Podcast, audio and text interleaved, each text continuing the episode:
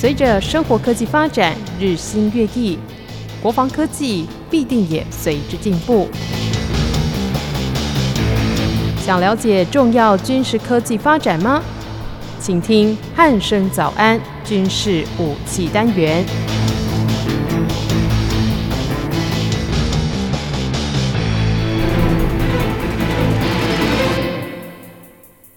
各位听众朋友，您好，欢迎收听今天的军事武器单元，我是一鸣。今天邀请到全球防卫杂志的主编陈国民主编来到节目当中。国民哥，你好。呃，主持人好，各位听众大家好。嗯，国民哥，这个上礼拜五哦，在基隆这个地方有发生了这个呃，不是发生，是进行了一场就是比较特别的演习哦，叫做这个民安七号演习哦。那总统呢，蔡英文他也亲自跑到这个基隆这边去视导这个演习哦。那这个演习它到底在演什么？可以在节目的一开始，请国民哥先跟我们听众朋友稍微说明一下吗？呃，我们要这样来说哈，就是闽南演习哦，它以前哈就叫所谓的万安演习。那呃，闽南演习的部分哦，现在哈啊，今年度哈已经进行到所谓闽南七号。换句话说哈，这个是每年一度的哈各县市哈啊轮流举办。嗯，它这个演习呢是跨。军民还有各部会各单位吼做一个综合操演，那哦当然然后呃总统会看他的行程啊，然后去不管是去基隆市啦或新北市吼都会哈呃有时候会去莅临哈，就是指导就参观一下，这个是所谓的呃民安演习的概念。那民安演习的概念其实它大部分哦是涉及到所谓的各地方呃县市政府的权责哈。那跟军方来讲呢比较少哈，但是也有军方的单位在参与哈，所以其实这个哈也纳入哈，我们知道在这个的讲述的范围之内哈。那万安演习呢，其实我们各位听众哈，哎想一下说，哎每次的万安演习好像都会听到一个空袭警报哈。那哦对，这个空袭警报哈，通常也是各县市哦就轮流举办哦。那通常哈，比如说在明天哈，通常是哦下午两点。跟两点半之间会发布一个警报哈，那这个警报系统说真的，哎，其实可能大家哈没有仔细去想说，哎，这个喇叭哈，这个警报系统，哎，其实整个大台北地区好像都听得到呢哈。那如果说啦，今天哈换到哈呃桃园市或是基隆市啊来释放的话，其实大部分哈各县市的。区域哎，也都听得到这种广播、这种警报的这种嗡嗡嗡的声音。是说真的，这个是蛮奇特的一个警告方式。对，那为什么哈会呃用这种方式来警告？那我们想想说哈，以前哈在还要用通讯呢，还要用打电话哈跟电报的时代，哎，当然哈那个时候在七十年前哦，那时候呢就兴起了呃无线电收音机哦，那。如果说呢，这个时候呢，哦，大家哈，呃，每个人哦，人手有一台无线电哦，收音机哦，是收音机哦，那就可以收听广播哈，就是我们现在的广播。对，没错，这个是广播的部分。那哎，万一呢，哎，没有收音机的家庭怎么办哈？他要接收哈这种预警的方式呢？啊，于是呢，呃，民防单位呢就想到说，就发布空袭警报哦，没有错哦。其实万安演习我们听到的哈，就是所谓的空袭警报的一个响声哦。那为什么会有这种空袭警报？说，哎、其实，哎、我们都已经快到二十一世纪了啊，这怎么还有，呃，听听到这种空袭警报的一些演练啊？不太，嗯，不太觉得现在小朋友可能觉得很奇怪，说，哎、他，哎、啊，又没有战争，怎么会 怎么会想这个警报空气警报？那我们来看啊，这个时候大概哈，一九五零年代哈开始，那其实航空器哦，就对哈我们。最威胁最大的呃军事呃危机来讲，就是哈中国的战机哈跨海过来。那中国的战机哦，它从以前的不管是米格十五、十七哈到米格十九哈，那其实呃陆陆续续的演进哦，那他们在引进哦俄罗斯的战机之后啊，譬如他们会更名哈，比如说米格十九他们就叫歼六哈，那后来米格二十一就叫歼七哦，那不管是歼六、歼七哦，甚至。呃，用所谓的歼七去改歼八乙啦，哈，这种所谓还是说他们仿制哈以色列幼师战机哈改成歼十，或是说呃他们引进俄罗斯的 Su 二十七之后啊，再加改装的时候变成歼十一号，那歼十一号又改成海军用的歼十五，那他们呃中国又仿制哈俄罗斯的 Su 三三，然后改成昵称所谓的歼十六号，但是不管怎样哈，这些改来改去的战机哈都是可以。跨海执行攻击任务的，那执行攻击的话，其实现在飞行器哦越来越快啊，那越来越快啊，我们之前也讲过哦，海峡平均宽度哦两百公里。那如果说哈一架飞行器哦用时速哈一马赫，就是一千两百公里来飞行的话，那是。通常哈它只要差不多十分钟哦就可以从哈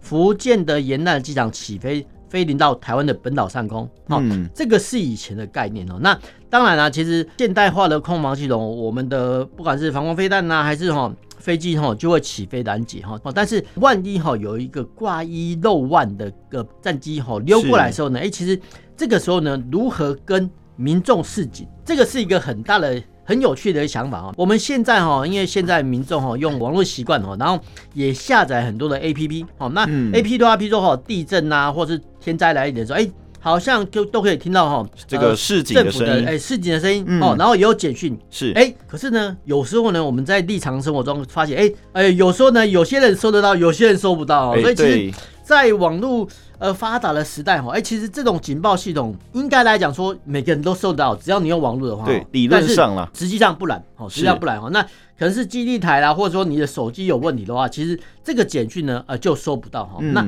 哎啊，我们再回到说啊，防空警报系统，哎，这个时候呢，虽然说哈，呃，有些人哦没有网络，哎，但是呢，透过这种高，你说高音的喇叭或警报系统哈，一释放之后，哎，这种嗡嗡叫的声音，哎，其实蛮明显的大地大都会的。区域都听得到呢，所以其实，哎、嗯欸，这个喇叭说真的，哎、欸，不简单哦。所以其实，虽然说哈，这个警报系统比较古早，但是其实它在网络失效的时候，哎、欸，其实反而是一种辅助的工重要工具哦，因为它的非常实用啊。它的意思就是说，哎、欸，让大家听到说，哎、欸，有这个警报响起哦，然后大部分人哦听到警报声哦，都会想说，哎、欸，到底是发生什么事呢？对，这个时候呢会问啊，才会警觉哈。所以其实说真的。呃，虽然说这个警报系统是蛮古早的，但是在网络时代，哎，反正它可以当做一个辅助工具，这个很有趣哦。那另外一个有趣的现象就是说，哎，其实，在台北，其实各都会哦都一样哦。其实你只要哦一定的高楼大厦，其实你仔细去看哦，它的高楼大厦的一楼哦，通常它会贴一个黄色的标签，是那个黄色的标签哦，它会载明说，哎，这个是某某什么避难所，然后可以容呃。容纳多少人？哎，可以容纳多少人？嗯，哎，说真的蛮奇怪的哈，这个都哎，怎么会在大楼的建筑物的一楼哈？哎，你仔细去看会写这些，然后这些大楼的一些呃，你说容积率或容留率，哎，它的。主管单位居然是警政单位哦，所以其实我们来讲哈，不只是所谓民防跟军事，像哈这种所谓民防或躲防空洞的概念哈，说地下掩蔽所的概念，其实过往的时代哦，在建筑法规的时候，其实早就有规定说，哎，其实你都要载明说，哎，万一哈真的战时的时候就发生哈 对方空袭的时候，哎，你这栋大楼呢可以容留多少人？所以其实这些听众哈，只要你仔细去看哦，现在哦，你比如你现在去看哦。真的会有这种东西出现，所以其实蛮奇特。但是，呃，这些奇特的，不管是警报还是说这种所谓的标签、黄色标签纸哦，哎，其实很少人会去注意哦。但是，你只要仔细去看，我会觉得，哎，其实蛮有趣的。哎，我们还是有人在，不是有啦，是有单位在管这个事情哦。不管是警政啊，还是消防哦，其实蛮有趣的。就是说，万一哈，就是中国哈发动空袭的时候，哎，民众要躲哪里？哎，这个事情呢，哎，其实有主管单位是在管辖的，所以其实。哎、这个东西是蛮有趣的。这个是我们从哈闽南演习哈一路从讲到哈外在起，然后一路讲到说警报系统啊，还是说哈这种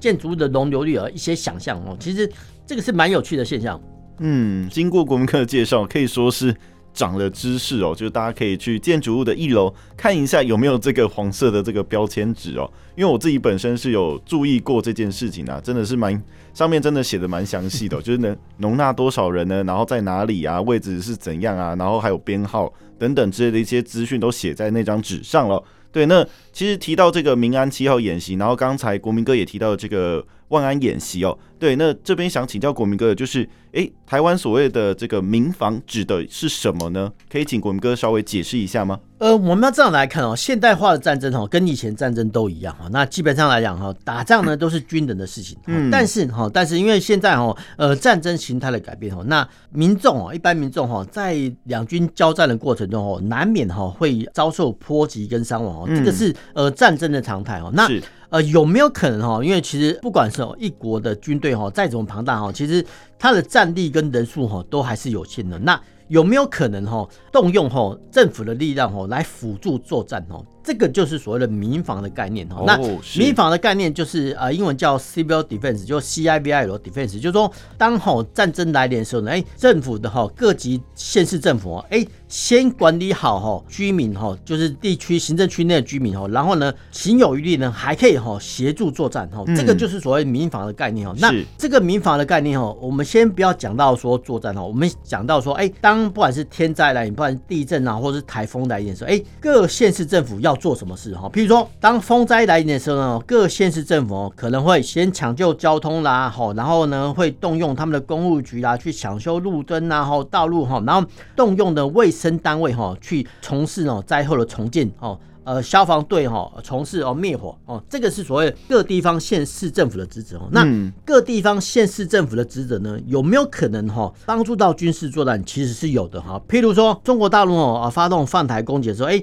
他们打了呃几枚飞弹过来，那这几枚飞弹哎呃不是落在军事重要单位，哎，反而落在哈住宅区啊。那落在住宅区之后呢，哎，除了哈军方哈出动支援之外，哎，其实。各地方县市政府能做的地方也很多哈，譬如说地方政府它的职掌哈就有很多啊，比如说呃我们刚才讲过哈，公务单位公事工作的公哈，呃务是哈公务员的务哈，就公务单位它负责哈道路哈跟基础设施的抢修，那呃卫生所或卫生局哎，它就可以哦协助哈居民的一些健康那。呃，环保单位呢，人家负责打扫哦，所以其实这部分呢，其实都可以哈协助哈军事上作战，但是最能哈直接协助军事作战的，其实落在三个单位哦，那其实就是警政、消防、医疗。哦，就是说当好就是两军交战的时候，哎，其实哦，万一哈这些战士哦不幸哈波及到住宅区的时候，或是民用房屋建物的时候呢，哎，其实我们刚才讲过哦，警政、消防、医疗哦是。可以帮助军队呢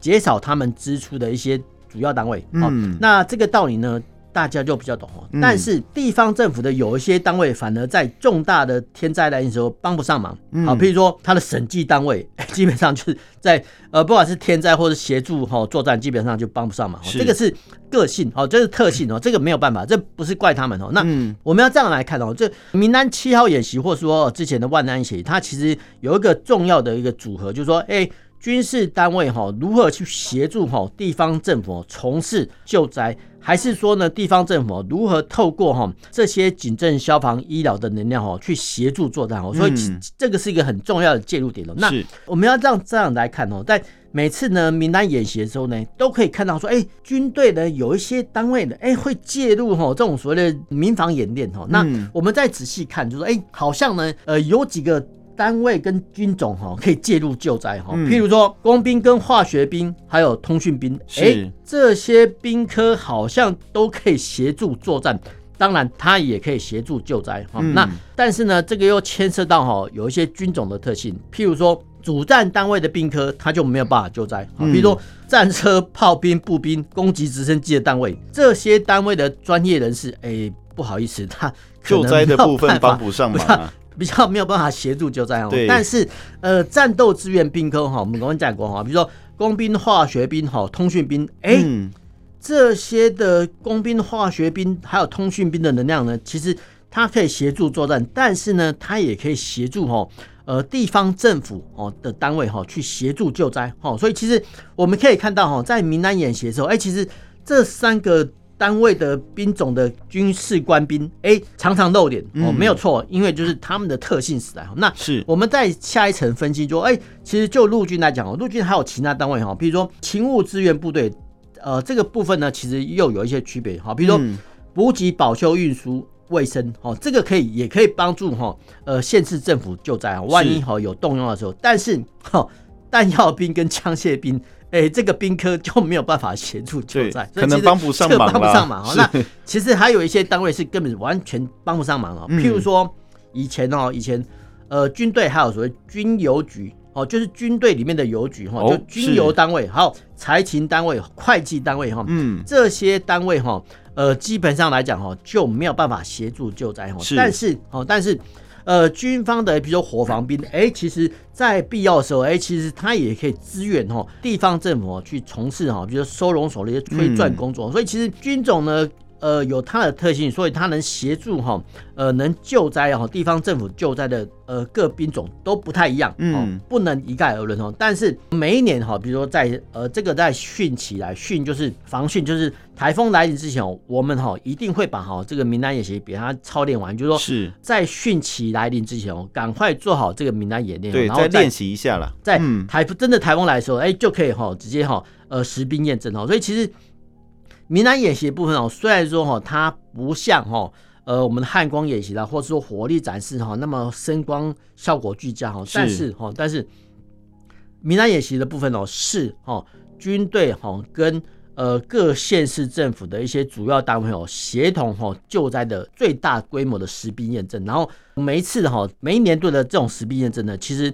呃，各个媒体反而关注的不多，其实这个是非常非常呃要不得现象，因为哈，因为其实呃，我们来讲哈，其实成平时期呃，军队能打仗的时间做的不多，嗯，反而是哈这种天灾来临时候，我们常常看到说，哎，军队呢哦提前部署哦救灾的部分，那呃他们的救灾能量其实就可以透过哈闽南也行哦慢慢的看出来，那只是比较可惜的部分，就是说一般哈呃电子媒体哦。基本上会轻忽这一块，反而把焦点哦，呃，投注在不管是汉光演习啦，或是说呃例行性的常态性演练上哦，这其实长远来讲哦，不是好现象。嗯，是，其实就像国民哥讲的，其实或许这种救灾的这种演习哦，才是真的跟这个人民息息相关的部分，而且说坦白的，这是比较容易遇到的事情哦，因为。当天的演习，我记得除了有这种诶水灾、风灾，甚至是有这种火灾的部分哦，其实都是需要事前演练哦，你才能够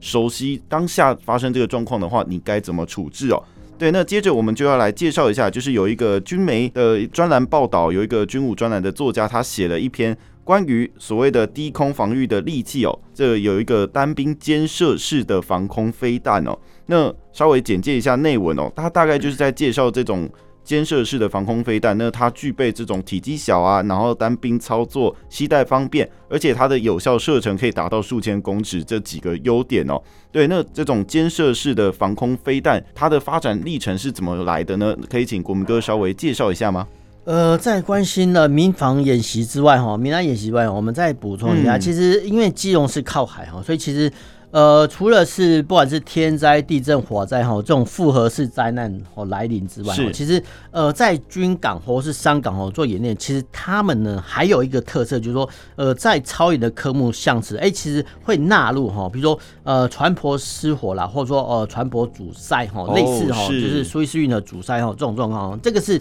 呃临海的县市哦举办哈闽南演习一个优点哦。那过往是基隆市政府是在哈基隆港的东一的。呃，游客码头哦，那个海域哦举行了呃闽南演习哦，所以其实靠海的县市有它的优点，就是说它可以把哈船舶哈的遇难哈纳入哈。那在这个时候呢，哎，其实海军的水下爆破大队或水中作业大队，哎，其实他们有一些专业人士呢就可以派得上用场，是因为哈，因为。呃，他没有潜水的能量，嗯，所以其实这个方式呢，呃，也很有趣哈，可以看到民安演习部分。那我们现在呢，回过头来讲哈，这一篇哈所谓的呃专栏的文章哈，那这篇的专栏文章说，哎，其实呃这个所谓的单兵建设式的防空武器哦，目前已经发展到哈一个极致，然后其实。呃，这种呃单兵的武器哦，其实哎、欸，我们也有哦，台湾也有哈。那我们要来看哦，为什么会发展这种武器哦？那其实这个要从航空器讲起。然后航空器哈，从呃之前哦，呃莱特兄弟哦发明哈飞机以来，其实最早哈人类发明不是最早发明航空器，人类最早好像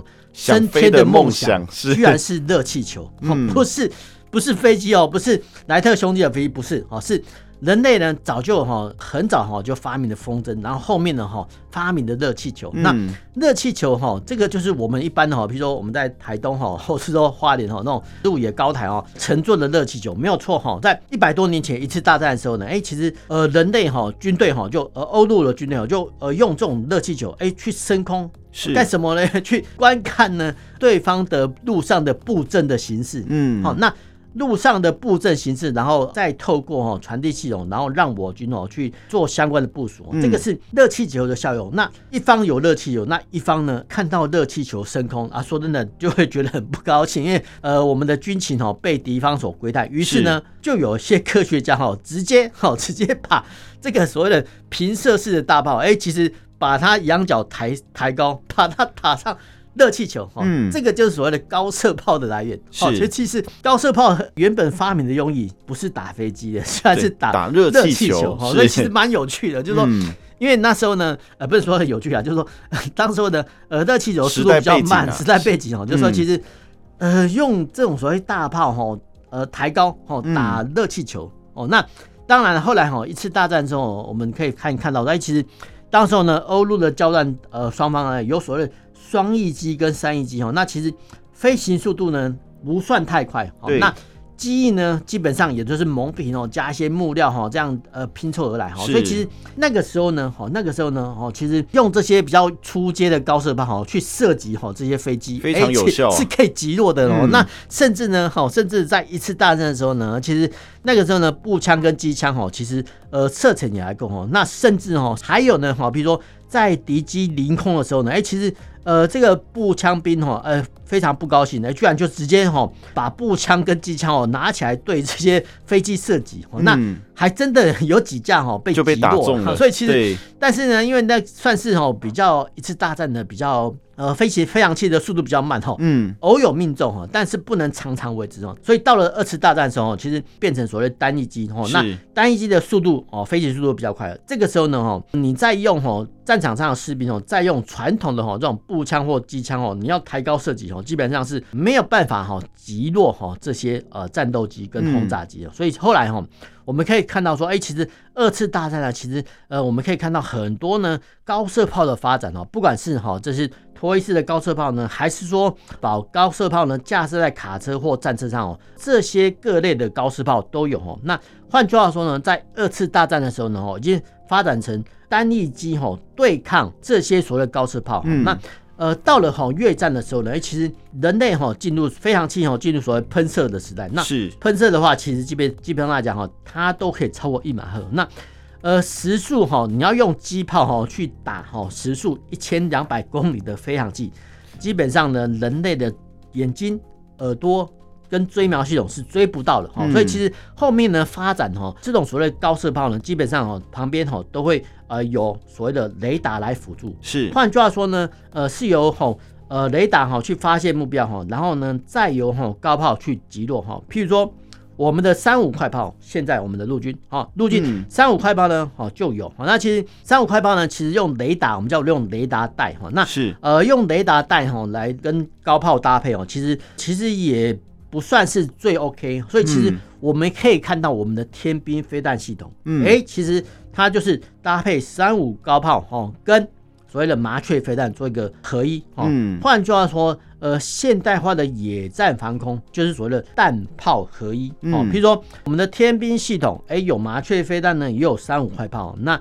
可以看状况呢，地区的指挥官看是用炮还是用弹，嗯，哦，那。呃，基本上来讲哈，呃，现在的飞行器哦，不会像哈说以前哈，呃，凌空投弹哦，那基本上呢都是这些的，不管是战机或轰炸机哦，他们会在哈呃特定的距离外呢，哈直接哈把各种的空对地的飞弹呢，直接往哦敌人的阵地上丢哦，譬如说我们的万箭弹也是哈，那呃我们要这样来讲哈，现代化的战争来讲哈，基本上来讲哈。高射炮哈来讲哈，这个武器基本上算是被淘汰的，嗯，因为现在的空军战机哦都是用呃视距外的武器系统哦，它不会讲白点，就是它不会凌空哦，都不会凌空投弹哦，它会在很远的距离之外哦就投弹，所以其实基本上来讲哦，现代化的一些防空武器哦都是要用所谓的防空飞弹。是，那我们等一下会讲到说，哎、欸，单兵的话如何来防范？嗯，是，其实就像国民哥讲的这种。就是肩射式的防空武器，它的发展历程其实可以追溯到，就是哎一战时期的这个大炮直接往上打的这种类似高射炮的这种初阶原型的概念哦。对，那接着就要请国民哥继续来介绍一下，那现代使用的这些防空武器里面有哪一些是类似这种肩射式的这种防空飞弹呢？呃，我们再来看啊，这个叫所谓野战防空。那野战防空基本上来讲，就呃陆军的小单位哈做的防空系统。那嗯，我们刚刚讲过哈，刚刚讲过，不管是三五高炮啦，或是说哈三五快炮，或者说呃麻雀飞弹哦，基本上它都是一套。哦那一套来讲哈，基本上来讲哦，通常会呃三到四个哈变成一个排。那之后呢，办一个连哈。但是哈，但是呃，不管是三五快炮或是麻雀飞弹哦，基本上哦，它都是一个蛮复杂的装备。嗯，换句话说呢，成品的时候呢，它不会配属在哈单一的一个单位下哈。譬如说，它可能编制成哦防空排，然后在暂时要执行任务的时候呢，哦再编配给哈地区的指挥官来使用。哦，但是这个有一个缺点，就是说。它不是一个建制内的哦，就是说，假设哈，假设一个呃陆军的一个战车排哈，要执行攻击任务的时候，它需要野战防空哈，它会哈呃跟呃上面的长官申请说，哎，我需要一个防空排来支援，嗯哦，但是哈，但是就是军队呢，其实它有一个特性，就是说，哎呃，如果是建制内的单位的话，其实比较好协调。那你要、哦、你要派哦别人来防空牌哦来协调了。当然了，其实理论上是应该是协调得到的。对，那理论上应该是可以的。万一哦，万一这个防空牌还有其他勤务哦没有办法支援你的时候呢，然后你要遂行呃祭奠任务，然后你又没有防空能量的时候怎么办呢？所以其实这个时候呢，哦就衍生出所谓的野战防空的概念哈。那野战防空的概念就是说，哎，其实。它的防空范围哈，基本上是比较小哈，那可能哦，防空武器的射程比较短哦，但是哦，但是基本上它是可以哦纳入哦地区指挥官指挥官来使用哦。那除了哈除了编制内的防炮排之外呢，其实呃最简单哈最简单的就是我们要讲的所谓的监射式防空飞弹。那监射式防空飞弹其实它的发展历程其实蛮早的哈。那其实早在呢一九五零年代、一九六零代呃一九零六零年代初期哦，其实。美国呢就发展哈这种所谓的呃红眼式的呃防空飞弹哈，那红眼式的防空飞弹哈，那基本上来讲哈，我们就把它想成是刺针飞弹的前一代，嗯，好那这样讲的话其实比较快哈，那就是说红眼飞弹其实呃算是刺针飞弹的前期，那前期的话呢，其实它有它的好处，就是说第一个它只要一名士兵哎就可以携带了，那其实呃蛮呃不能说蛮有趣，就是使用上很方便哦，对，一个人就可以用了，很方便哈，就是说。哎，当吼敌机吼真的来临的时候，哎，其实哦，只要这个防空不是防空牌哦，其实防空五哦的士兵，哎，只要拿起吼这个红烟红尾飞弹，然后在吼旁边，其实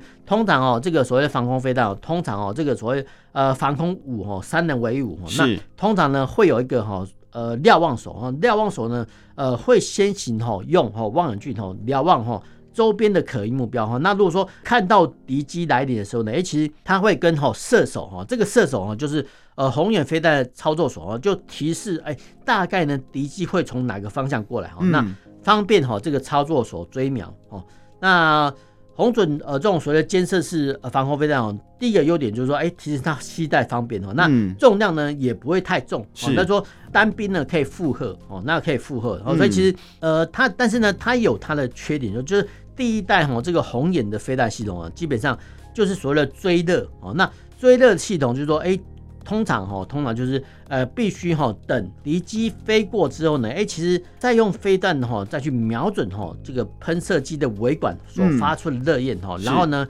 靠着热追踪哈，然后发射飞弹哈去命中敌机哈。那这个反应时间或反应速度来讲哦，基本上是弱了一点。那后面呢，到了一九八零年代哦，美国哈就发展所谓的刺针飞弹。那刺针飞弹呢，就相对来讲哈，它的感应的呃方式就比较多元。然后重要的是哦，其实我们叫说，哎，这种刺针飞弹呢，它可以做迎头瞄准。嗯，换句话说呢，过往呢啊，其实会这种所谓红眼飞弹哈，是追击哈敌方的喷射的尾焰哈是比较恰当哦。但是哦，新一代的防空飞弹哦，其实呃正面哦就可以哈自行追秒哦这个。对，呃，使用来讲，使用者来讲是非常非常的方便。嗯、所以其实，